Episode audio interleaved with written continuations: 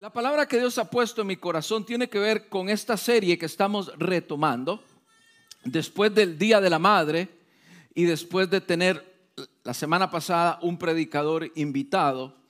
Eh, estoy retomando la palabra de la serie y ahora qué. Usted acuérdese, en el mes de abril estuvimos celebrando la resurrección de nuestro Señor Jesucristo. ¿Lo recuerda? Lo que llamamos Semana Santa. Las escrituras nos muestran que pasaron alrededor de 40 días después de la resurrección de Jesucristo, donde Jesús estuvo caminando, apareciéndose a los diferentes grupos de interés a los cuales él necesitaba aparecérsele para que supieran que estaba vivo. Dice el libro de los Hechos que fueron cerca de 500 personas las que fueron testigos de que Jesús estaba vivo.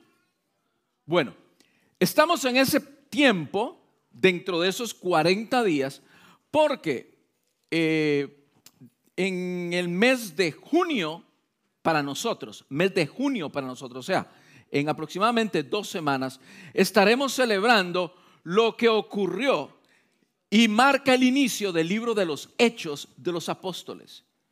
¿Qué fue lo que ocurrió? La venida inminente del Espíritu Santo sobre la iglesia de Jesucristo. Entonces, estamos en ese tiempo y, los que no nos han seguido durante estas semanas, pues quiero ponerles en contexto del por qué estamos predicando esto. Jesús todavía está apareciendo a algunas personas a las cuales él necesitaba aparecérseles en ese cuerpo especial glorificado después de la resurrección. Y tengo una palabra para todos aquellos que están aquí, pero especialmente aquellos que se sienten que le han fallado al Señor. Aquellos que están ahí, que me están mirando, tengo una palabra para ti si sientes que le has fallado a Jesús. Cuando hablamos de momentos y moveres espirituales, de derramamiento del Espíritu Santo, hay personas que sienten que no están a la altura o que no dan la talla del mover espiritual que hay entre la iglesia. Tengo una palabra para ti el día de hoy, que si la tomas, si tomas esta palabra y traes todos tus pensamientos, sentimientos, emociones, incluyendo pecados, el día de hoy, ante la cruz de Cristo, estoy seguro que podrás empezar con el Señor una nueva vida llena de victoria, llena de gozo, llena de transformaciones en el Espíritu Santo, solo si el día de hoy decides entregar todo eso que sientes, que te aparta de Cristo, a los pies de Él. ¿Alguien me está escuchando el día de hoy? Quiero hablarles de una historia para mí, una de las historias más impresionantes del Evangelio que hablan de el amor y perdón de Jesús hacia una persona. Sí, una persona como usted, una persona como yo, una persona como cualquiera de los que nos están mirando ahí, hablan del amor de Jesús impresionante hacia una persona. Por eso acompáñeme al libro de Juan. Ese libro que escribió el discípulo amado, el libro de Juan. Y váyanse conmigo al capítulo 21. Es el último capítulo en el libro de Juan. Libro de Juan, capítulo 21, verso 1 al 17. Y leo para usted en la versión Reina y Valera. Y yo sé que usted la va a tener aquí en la pantalla, pero si usted es como yo, le gusta leerlo en su Biblia y le gusta subrayar un poco su Biblia, hágalo, se lo recomiendo. Libro de Juan, capítulo 21, verso 1. Lea ahí con todo respeto la palabra del Señor. Dice, después de esto, Jesús se manifestó otra vez a sus discípulos junto al mar de Tiberias y se manifestó de esta forma. El mar de Tiberias era conocido como el, el mar, el gran mar de Galilea. ¿Ok? Solo para referencia. Verso 2. Estaban juntos Simón, Pedro, Tomás llamado Dídimo, Natanael el de Caná de Galilea, los hijos de Zebedeo y otros dos de sus discípulos. Simón Pedro les dijo, voy a pescar. Ellos le dijeron, vamos nosotros también contigo. Fueron y entraron en una barca y aquella noche no pescaron nada. Una historia similar a la de así aproximadamente tres años. Cuando ya iba amaneciendo, versículo 4, se presentó Jesús en la playa, mas los discípulos no sabían que era Jesús y les dijo, hijitos, ¿tenéis algo de comer? Le respondieron, no. Él les dijo, echad la red a la derecha de la barca y hallaréis. Entonces la echaron y ya no la podían sacar por la gran cantidad de peces. Entonces aquel discípulo a quien Jesús amaba dijo a Pedro, es el Señor. Simón Pedro, cuando oyó que era el Señor, se ciñó la ropa porque se había despojado de ella y se echó al mar. Interesante, ¿no? La es la primera vez que leo que alguien se pone la ropa para tirarse al mar. Normalmente es al revés, ¿no? Sigo leyendo, verso 8. Y los otros discípulos vinieron con la barca, arrastrando la red de peces, pues no distaba de tierra sino como 200 codos. Estaba alrededor de unos 50 metros hacia adentro, hacia adentro del mar. Al descender a tierra, vieron brasas puestas y un pez encima de ellas y pan. Jesús les dijo, traed de los peces que acabáis de pescar. Me encanta la historia de Jesús porque veo que siempre que hay grandes historias en la Biblia, siempre hay comida de por medio. Esta es una de ellas. Verso 11. Subió Simón Pedro y sacó la red a tierra llena de grandes peces. ¿Cuántos dice? ¿Cuántos? ¿No dice ahí? Vamos, dígame, ¿cuántos dice? 153. Y aún siendo tantos, la red no se rompió. Les dijo Jesús, venid, comed. Y ninguno de los discípulos se atrevía a preguntarle, ¿tú quién eres? Sabiendo que era el Señor. Es como aquella historia de el gran elefante dentro del cuarto, ¿no? Todo el mundo lo ve, pero nadie quiere hablar sobre él. Era algo así, algo incómodo, ¿no? Bien, verso 13. Vino Jesús, perdón, vino pues Jesús y tomó el pan y les dio, y asimismo del pescado. Esta era ya la tercera vez que Jesús se manifestaba a sus discípulos después de haber resucitado de los muertos. 15. Cuando hubieron comido, Jesús dijo a Simón Pedro, Simón, hijo de Jonás, ¿me aman más que estos? Le respondió, sí, Señor, tú sabes que te amo. Él le dijo, apacienta mis corderos. Volvió a decirle la segunda vez, Simón, hijo de Jonás, ¿me amas? Pedro le respondió, sí Señor, tú sabes que te amo. Le dijo, pastorea, pastorea mis ovejas. 17 y último, le dijo la tercera vez, Simón, hijo de Jonás, ¿me amas? Pedro se entristeció de que le dijese la tercera vez, ¿me amas? Y él y le respondió, Señor, tú sabes todo, tú sabes que te amo. Jesús le dijo, apacienta mis ovejas. Qué hermosa lectura.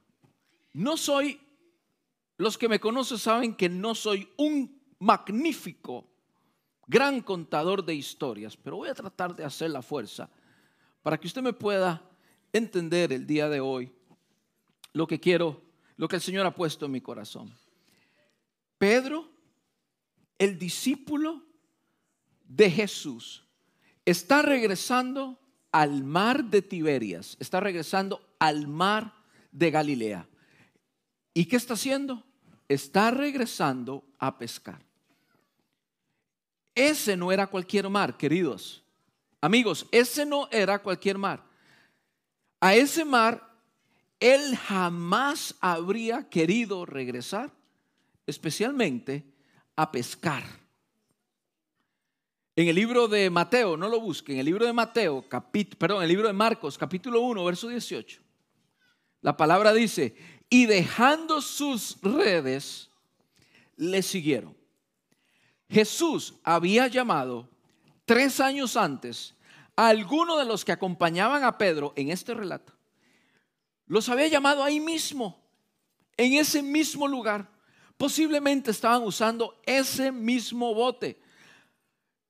Y cuando Pedro fue llamado por Jesús, Pedro, Jesús le dijo, quiero que me sigas, pero cuando tú me sigues, yo quiero prometerte de que te voy a hacer pescador de hombres. O sea, Jesús lo está llamando a este amigo, nuestro querido amigo Pedro, y le está diciendo, deja la red y deja la barca atrás, porque a partir del día de hoy te voy a hacer pescador de hombres. Así que ese mar de Galilea representa un lugar donde Pedro jamás hubiese querido regresar. Representa su pasado, su condición antigua.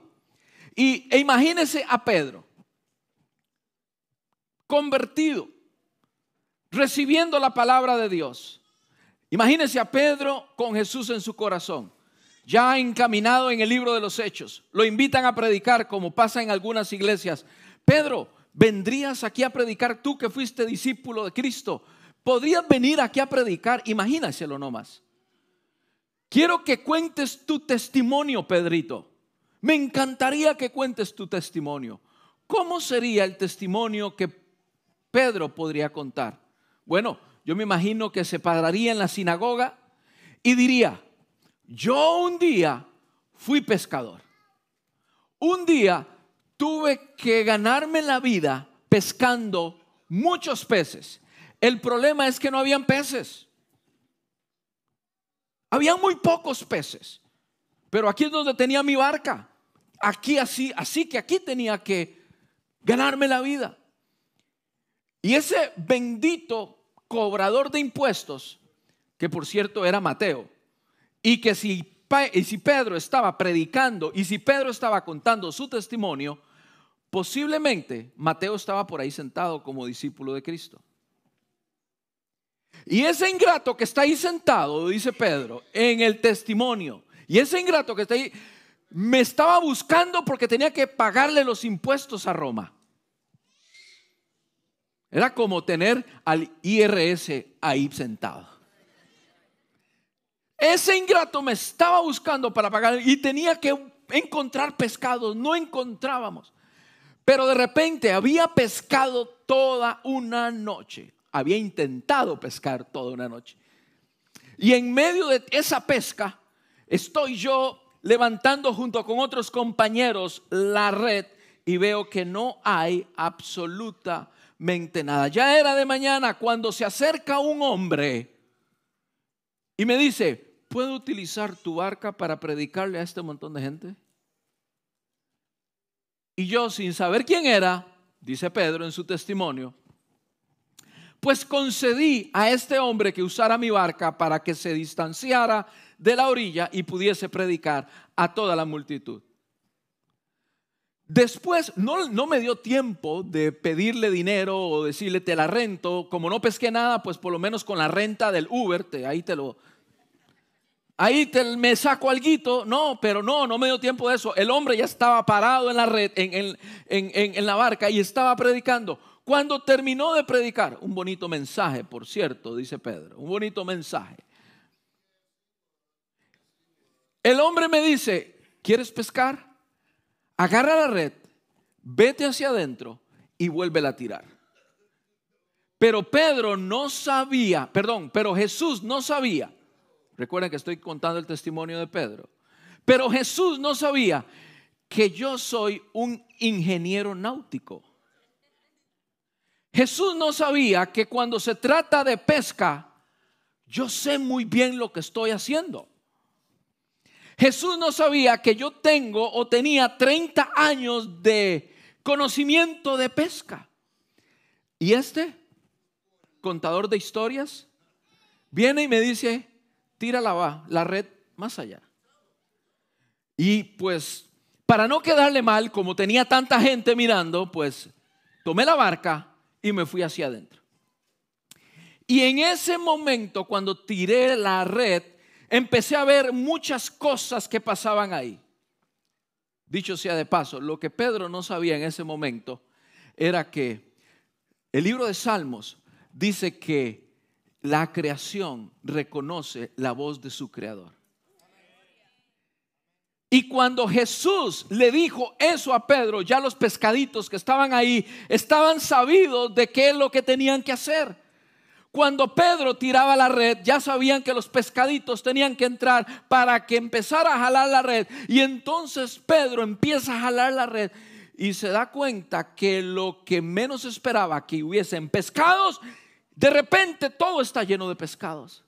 Y, yo no sé si usted ha visto estas, estos ahí en el mar o en, en algún lago, cómo cuando tiran las redes, los pescaditos no vienen así quietecitos. No, no, no, los pescaditos se mueven y empiezan a brincar. Y yo imagino a Pedro así jalando la red y pescados brincando y todo eso. Y de repente, y cuando vio, cuando, cuando Pedro está contando esto, está haciendo toda la mímica de que aquí jalando por acá. Y de repente este hombre que está allá en la orilla, lo vuelvo a ver, yo corro hacia él y me dice, Pedro, me dice, Simón, hace tres años atrás, me llamaba Simón. Simón, yo quiero que a partir de hoy me sigas. Porque a partir del día de hoy quiero hacerte pescador de hombres. Qué interesante ese testimonio que Pedro pone en el corazón de todos aquellos en las iglesias donde iba a predicar. Pedro, el experto navegador. Yo quiero que usted recuerde, a ese mar de Galilea, Pedro jamás quería regresar. Porque de ahí salió. Me imagino a Pedro hablando de su vieja vida, de ese mar, de lo que dejó. Se parecía a alguno de nosotros cuando está contando el testimonio y, y hermano, ¿usted algún día volvió a fumar? Jamás. ¿Y usted algún día volvió a tomar? Jamás. ¿Y usted algún día volvió a ponerle los cuernos a su esposa? Jamás. Algo así era el testimonio de Pedro. ¿Y usted volvió a Galilea? Jamás. Porque ese mar de Galilea representaba esa vida que Pedro había dejado. Hoy le pregunto, ¿a dónde nos encontramos a Pedro en la historia que acabamos de leer? en ese lugar de jamás. En ese lugar que jamás Pedro quería regresar. En ese lugar que representaba Pedro su pasado. Pescando tras de eso. No fue que rentó un bailero y se fue de vacaciones. No, es que estaba pescando, haciendo lo que se suponía que no iba a volver a regresar a hacer. Él está ahí porque posiblemente pensó, Desafortunadamente soy un fraude. Desafortunadamente el sentimiento de culpabilidad me ha traído hasta aquí. Desafortunadamente me siento tan mal porque le negué, porque le mentí, porque no di la talla. Y el día de hoy me siento como un hipócrita, dice Pedro. Después de lo que usted sabe que ocurrió con Pedro, él dice, no me queda más que regresar de donde salí, porque si no me muero de hambre. Ya como discípulo, no la hice. Ya como adorador, no la hice. Me gusta eso de levantar las manos y adorar al Señor, pero, ay, pastor, usted no sabe lo que soy yo.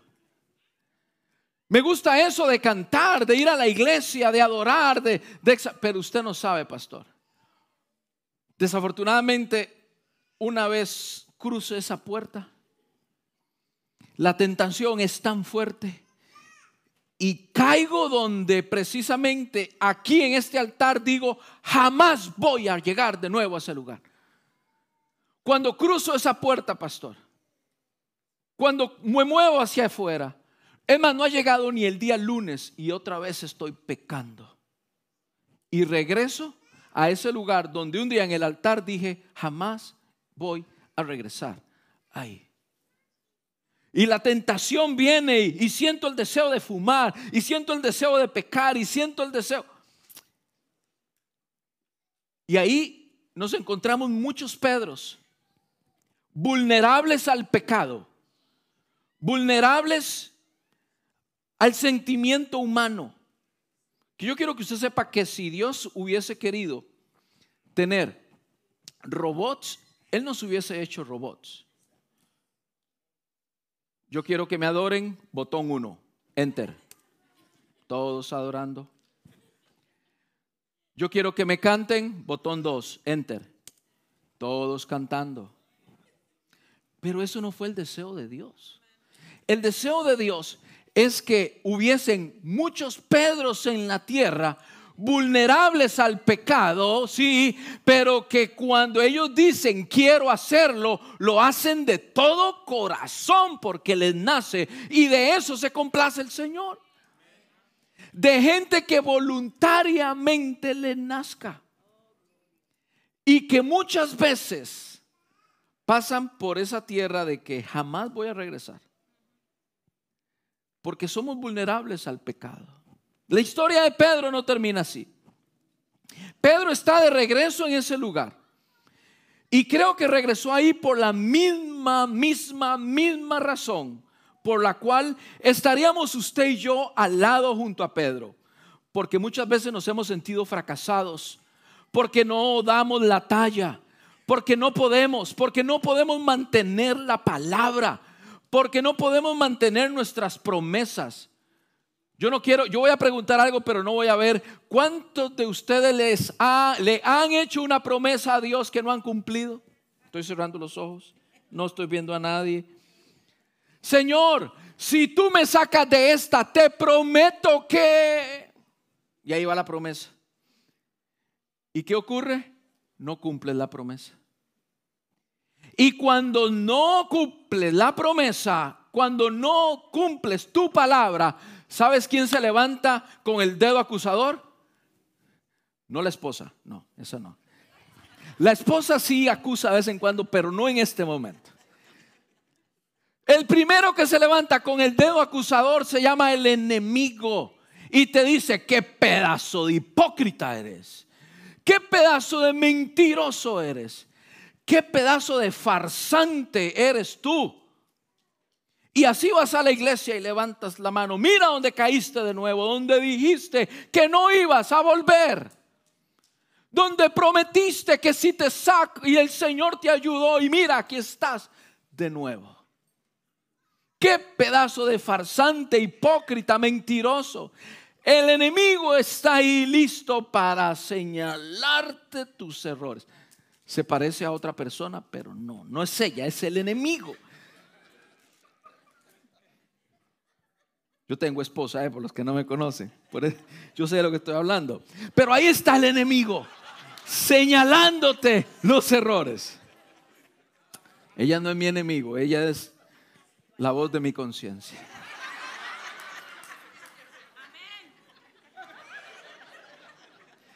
Pero algunas veces la voz de mi, digo, algunas veces el enemigo viene y te está sacando los trapitos sucios. Y te está diciendo, eres un hipócrita. Y empezamos como seres sentimentales e humanos que somos, empezamos a sentirnos mal, no con el cónyuge, no con el amigo, con nosotros mismos. El mejor trabajo que sabe hacer el enemigo es degradarnos ante nosotros mismos es hacernos sentir basura ante nosotros mismos. ¿Por qué? Porque Él sabe que está tocando tus sentimientos. Y si toca tus sentimientos y tus emociones, te sientes depresivo, te sientes basura, te sientes mal. Y de ahí solamente un milagro te puede sacar. Un milagro como el que le pasó a Pedro. Déjeme terminar la historia.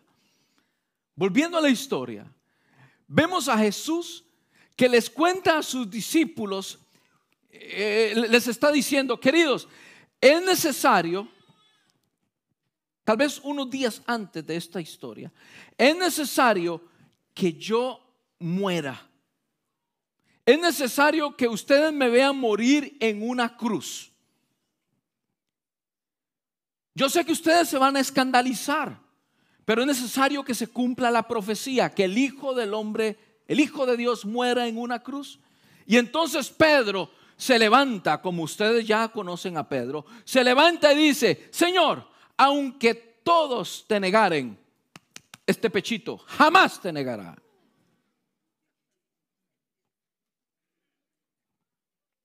Como decir, yo Señor, yo de estos doce, yo no sé estos once, pero yo jamás te voy a negar. Yo me imagino a Jesús diciendo entre los adentros, ¿no? Qué pedazo de inepto este. Qué pedazo de lo que tengo al frente. Pedro, para que cerres la boca, tres veces me vas a negar. Es más, no ha terminado de amanecer. El gallo va a empezar a cantar. Y tres veces vas a negar que estuviste conmigo. ¿Y qué dijo Pedro? Una promesa como la que usted y yo hacemos. Señor, aunque todos te nieguen, yo jamás te negaré. Ahí está la promesa. Ahí está lo que Pedro no tenía que decir. Porque ¿sabe quién lo estaba escuchando? ¿Sabe quién lo estaba escuchando? El enemigo. Que está tomando todo lo que tú dices, todo lo que tú haces, para el día de mañana. Porque somos humanos, no somos perfectos. Nos vamos a equivocar. Entonces, ese día que te equivocas, ¿sabes quién está de primero diciéndote? Ah, mira, hipócrita, mentiroso, falsante. Hoy quiero hablarte a ti, en estos pocos minutitos que me da Karina, digo, que me da el tiempo, que le has hecho promesas a Dios, que no has cumplido con ellas. Quiero hablarte a ti que te sientes un fracasado porque no puedes mantener tu palabra, no puedes mantener tus promesas.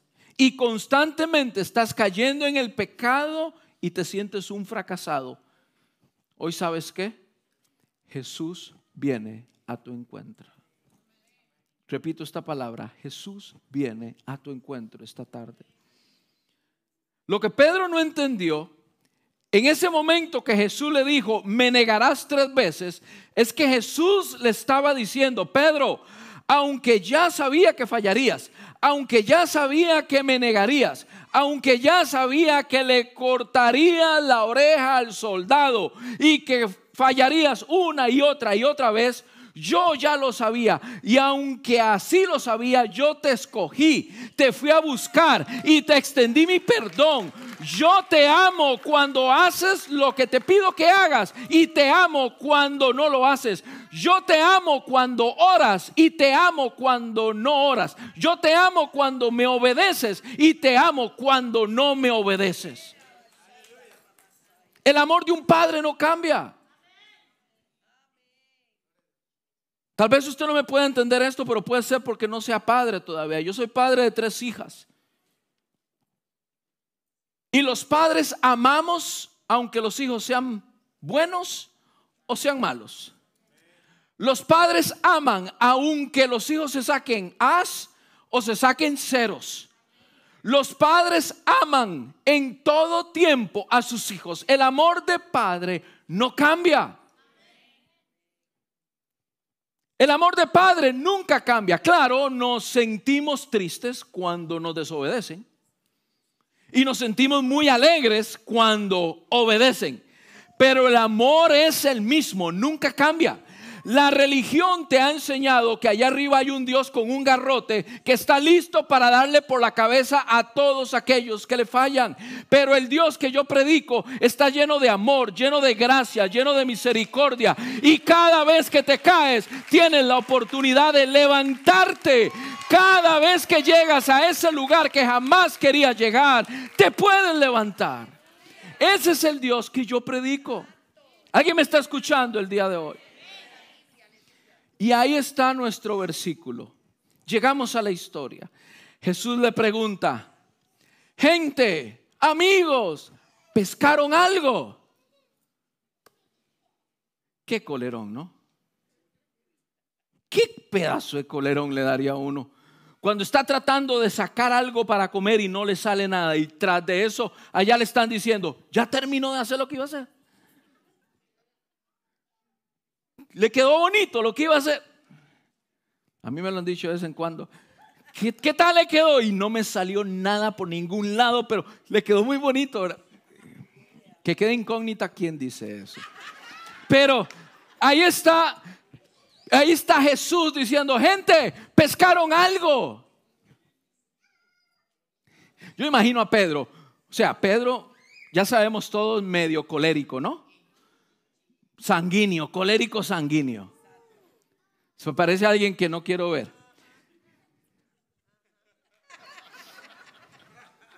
Todavía estoy tratando de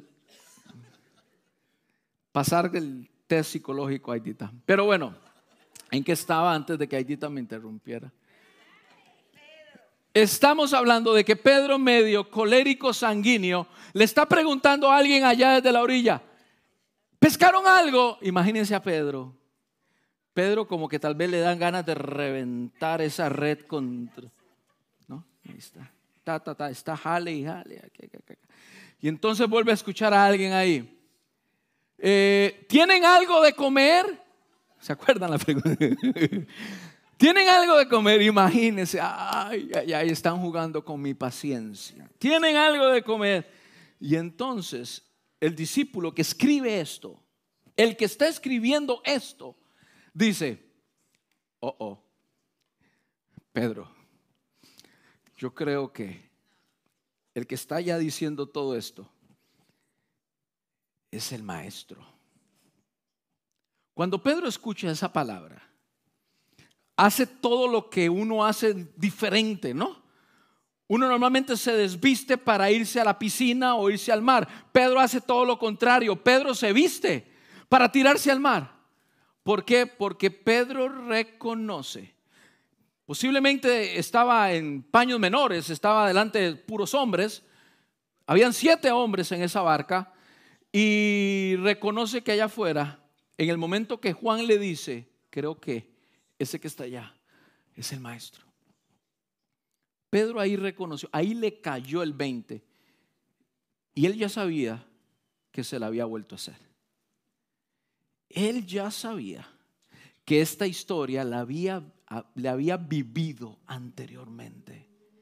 Él ya sabía que quien estaba allá afuera ah, era Jesús, al que vio crucificar y negó tres veces. Él ya sabía. Se ciñó, dice la Biblia que se vistió y empezó a caminar hacia la orilla. Y en ese momento, perdón, antes de caminar hacia la orilla, me, me, brinqué un pedazo importante para terminar la historia. Antes de que se pusiese la ropa, el que está en la orilla le dice, gente, tiren la red a la derecha. Ah, no puede ser. Sí, sí es este. Sí es este. Es el mismo que me la hizo hace tres años. Tire la red a la y para terminar de acabarla, cuando jala la red, encuentra 153 grandes pescados, dice la Biblia. 153. Y ahí está Pedro. Está pensando, este me la vuelve a hacer. Este me lo está haciendo nuevamente. El mismo milagro. Aquí lo que es difícil de entender es lo siguiente. Hubo un milagro en el llamamiento.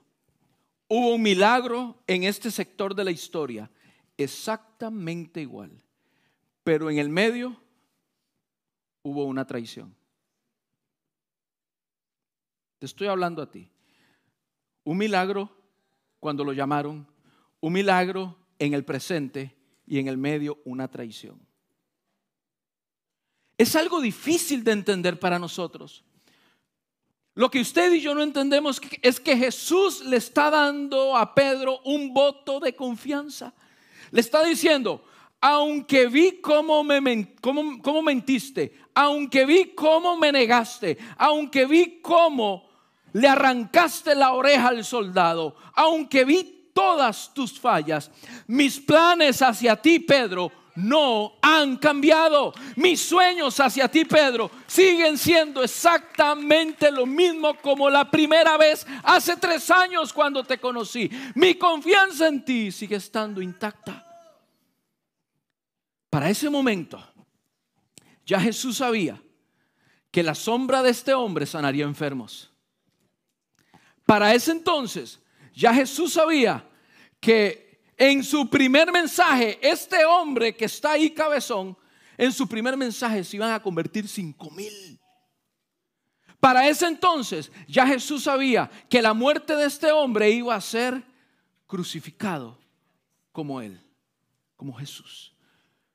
Y que él dijo, no soy digno, o que él iba a decir, no soy digno de ser crucificado al igual que Jesús. Crucifíqueme boca abajo. Ya Jesús sabía estas cosas de Pedro. Yo me he puesto a pensar, ¿por qué Jesús no murió en la cruz? Resucitó. Y el día siguiente se fue para el cielo. ¿Por qué tenía que estar 40 días más aquí en la tierra? ¿Qué es que no le dio tiempo? ¿Qué es que no le dio tiempo antes de la crucifixión? ¿Qué es lo que ocurrió? ¿Por qué se tuvo que quedar 40 días? La clave está en cuando las Marías van a la tumba de Jesús, se encuentran que la tumba está abierta, Jesús no está en la tumba, se encuentran a un ángel y este ángel les dice, el que están buscando no está aquí. Por lo tanto, vayan y le dicen a los demás lo que han visto. Pero el ángel le dice, pero díganle especialmente a Pedro. Eran doce, pero el ángel dice, díganle especialmente a Pedro. Jesús estaba buscando a Pedro y lo anduvo buscando y anduvo buscando la oportunidad para llegarle al corazón de Pedro, tocar sus sentimientos, esos sentimientos que el enemigo había avergonzado, esos sentimientos que el enemigo había pisoteado, su amor propio, su autoestima por la cual regresó a hacer lo que había hecho. Jesús necesitaba tocar los sentimientos de Pedro para reconstruirlos, para tomarlos con amor y decirle, Simón, uff, Simón. Recuerden, en aquel entonces, en este momento él no se llama Simón, él se llama Pedro. ¿Por qué Jesús le dice Simón? Ah. ¿Por qué Jesús no le dice Pedro? Hace tres años lo bautizó con este nombre, Pedro. Para que sepa la gente, hombre esforzado, fundamento. Eso es lo que quiere decir la palabra Petros en griego. Petro, piedra, simiente, fuerte. ¿Por qué hoy cuando se encuentra conmigo no me llama Pedro, sino que me dice Simón? Como me puso mi mamá. ¿Por qué razón no me dice, no me dice Pedro? ¿Por qué lo llamó Simón? Esto no está en la Biblia y esto es lo que yo puedo entender de las líneas que están escritas y lo que el Señor pone en mi corazón para que te diga. Diciéndole Simón, le está dando a entender a Pedro, te conocí desde antes, sé lo que hacías y sé lo que me hiciste. Sé muy bien quién eres, conozco tu humanidad y estoy aquí por ti. Y no se queda ahí. Y puedo leer entre líneas. Y hoy tienes que hacer una decisión. Pedro en ese encuentro se está jugando el todo por el todo. Porque Jesús, con las preguntas que vienen, le está diciendo, aquí te pongo en bandeja de plata, de oro, ¿qué es lo que quieres? ¿Quieres esto o no quieres nada? Claro, usted y yo lo entendemos fácil porque se lo puedo explicar. Pero en aquel momento, Pedro bajándose de la barca, empapado, con hambre y sintiéndose miserable enfrente de Jesús, no pudo entender lo que Jesús estaba a punto de preguntarle. Simón, le estaba diciendo, te conozco desde el vientre de tu madre. Te conozco cuando estabas en la barca hace tres años. Conozco que de ahí te saqué. Recuerdo todo lo que caminamos juntos y te enseñé. Y estamos aquí el día de hoy. Y no estoy, no te estoy diciendo Pedro, diciéndote, aquí está lo que te dije hace tres años. Te estoy diciendo Simón. Hace tres años dependía de mí, yo te escogí. Pero hoy tú tienes que escogerme. Hace tres años yo te llamé y te cambié el nombre. Pero hoy te estoy diciendo que está en ti la decisión. Está de tu parte, Simón. ¿Quieres seguirte llamando Simón? ¿O quieres que te llame como yo te puse? Porque los hijos de Dios, dice la palabra del Señor, que somos hijos de Dios. Tenemos un nombre, ya yo no me llamo Eduardo en el cielo, yo no sé cómo me voy a llamar. Lo que yo sí sé es que tiene que ver algo para todos los que subamos al cielo, todos los hijos de Dios, somos llamados como real sacerdocio, nación santa, pueblo adquirido por Dios, el victorioso, el que recibió la dádiva de Dios a través de su misericordia. Ese tiene que ver con nuestro nombre y nuestro apellido. La bendición de Dios está sobre ti. Pero en ese momento le tocaba a Simón tomar una decisión. Y le pregunta entonces, ¿me amas? Uh, Pedro esperaba un reclamo. Pedro esperaba, ¿por qué me negaste? Pedro esperaba, ¿por qué lo hiciste? Y son de esas preguntas que lo matan a uno, son de esos hechos que, lo, que uno, uno no vuelve a ver porque le da pena y le da vergüenza, pero la otra persona actúa totalmente diferente, como si nada hubiese pasado. Yo no sé si usted ha estado alguna vez en alguna de esas conversaciones, que usted se siente tan mal que ni a los ojos quiere ver a la otra persona. Y Jesús, para terminarle de volar la tapa de los sesos, le dice, me amas. No puede ser. ¿De qué está hecho este hombre? Me está diciendo, me amas. No vemos que es el Hijo de Dios. Pero, ¿cómo me dice, me amas? Y Pedro, todavía Simón, le dice, le responde, traduciendo, esto está escrito en griego, traduciendo, él le responde, te tengo cariño. Jesús le está preguntando nuevamente, ¿me amas? Y Pedro le responde en griego, traducido quiere decir, te quiero. Y Jesús vuelve a hacer la pregunta. Una pregunta por cada vez que Pedro le negó. Y le dice, Pedro, ¿me amas? Yo no creo que Pedro haya podido responder esa tercera pregunta de pie. Yo creo que Pedro, roto en su corazón, porque Jesús con esas preguntas había llegado a sus emociones, a sus sentimientos. Se lo había encontrado en un lugar donde dijo que jamás iba a regresar. Y ahí está Pedro. Posiblemente de rodillas. Pues, Señor,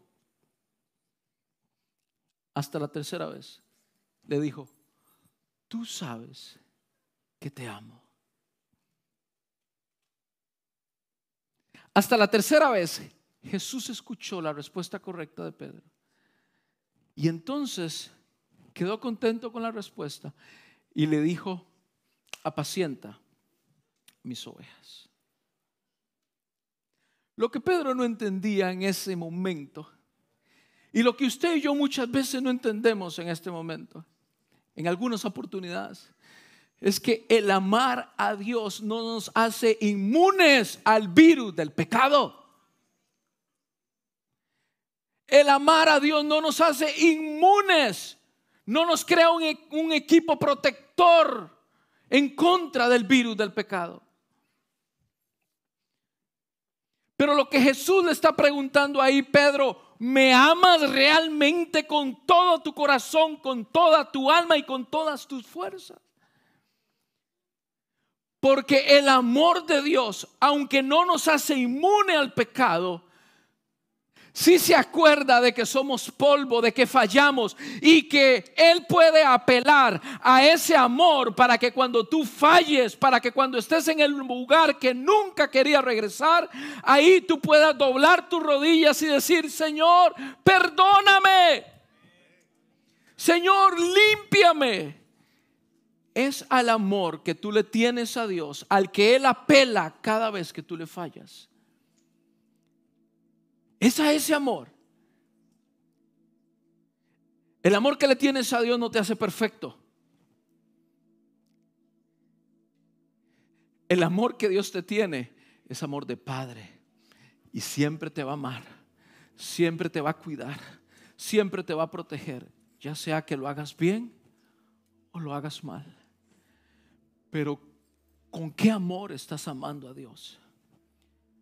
Porque ese es el que hace la diferencia. Es ese amor el que te va a sostener.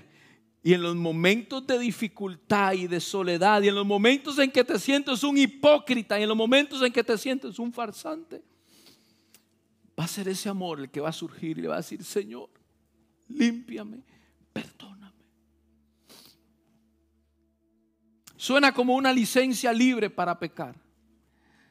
Pero solamente aquellos que somos hijos de Dios, lavados con la sangre de Cristo, entendemos que nuestro amor es la base de nuestra devoción a Dios. Nuestro amor no nos impide el pecar, no, pero nuestro amor es lo que nos sostiene cada vez que pecamos y fallamos y le decimos, Señor, límpiame y perdona aunque me encuentres en ese lugar que dije, jamás voy a regresar, tu amor me sostiene y hoy te pido perdón.